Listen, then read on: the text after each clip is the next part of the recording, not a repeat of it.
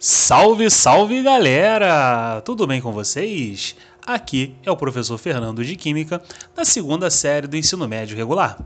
E nesse podcast iremos falar sobre cinética química, onde a cinética química é o ramo da química que vai estudar a velocidade das reações químicas e os fatores que a influenciam.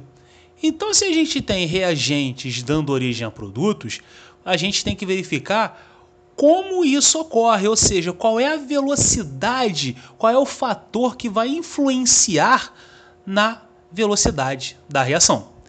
E com falar em velocidade, a gente pode definir que a rapidez ou a velocidade de uma reação ela é uma grandeza que indica como as quantidades de reagentes e produtos dessa reação vão variar com o passar do tempo. Então, com isso, nós temos a chamada velocidade média de uma reação química onde a velocidade média de uma reação química ela é calculada através do módulo da quantidade de reagente ou produto, podendo ser expressa em mols ou pela concentração em mol por litro. Então, o módulo você vai tirar ali o valor absoluto, certo? Então, nós temos ali a quantidade final menos a quantidade inicial.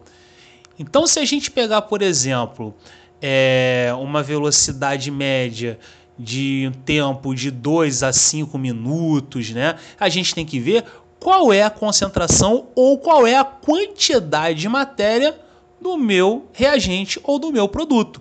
Então, a velocidade média de, de uma reação você pode calcular em função do consumo do reagente ou da formação do produto. Então, geralmente, a velocidade média ela tem algumas unidades, né? Ela não, ela não apresenta, é, ela não fica sem unidade, ela apresenta uma unidade. Então, geralmente, ela é calculada com a unidade de mol por litro vezes minuto ou até mesmo vezes o tempo que tiver ali, seja segundo, seja hora. Mas geralmente, né, a gente coloca como minuto. E com isso, né, falando em velocidade, nós temos alguns fatores que vão influenciar na velocidade de uma reação química. A primeira delas é a concentração dos reagentes. O que isso quer dizer? Que quanto maior for a concentração dos reagentes, maior será a velocidade da reação. Então, o que, que acontece? Se a gente tem uma concentração maior, ela verifica uma maior frequência, ou seja, elas vão se colidir com uma maior frequência no caso se a gente aumenta a, o número de moléculas reagentes. Então, para que aconteça uma reação entre duas ou mais substâncias, é necessário que as moléculas se choquem, de modo que haja quebra das ligações com consequente formação de outras novas. Então, elas vão se colidir com uma frequência muito grande, no caso, se a gente aumentar o número de moléculas reagentes.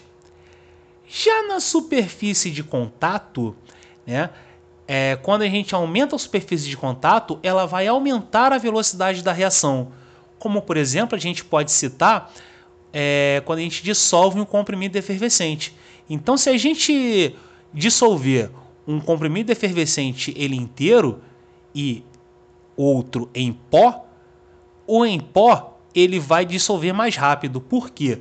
Porque quanto mais quebrada for a substância, maior será a sua superfície de contato.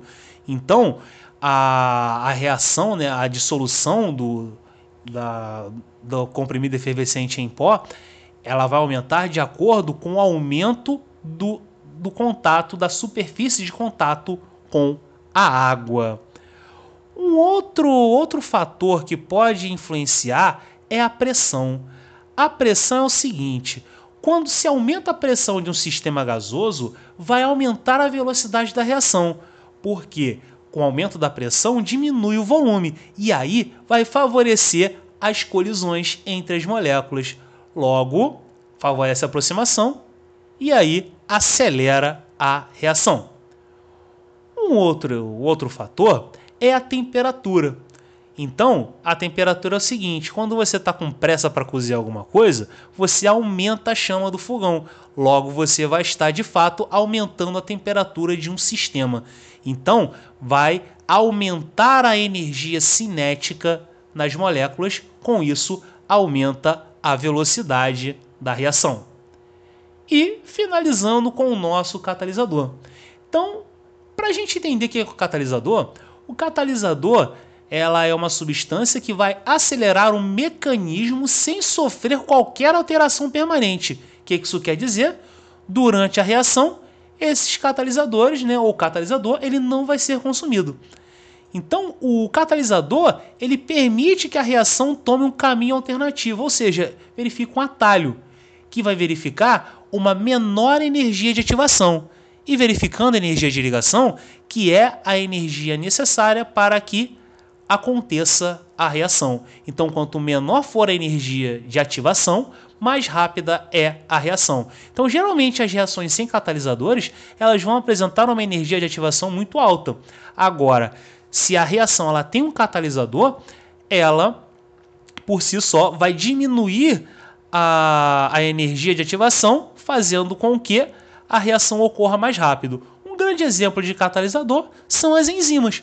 Então, quando a gente está comendo alguma coisa, se a gente não tivesse a saliva, a amilase salivar, a gente estaria é, mascando, né, mordendo, triturando a comida que está no almoço, vamos dizer, até o jantar. Então é isso, pessoal. Até o nosso próximo podcast.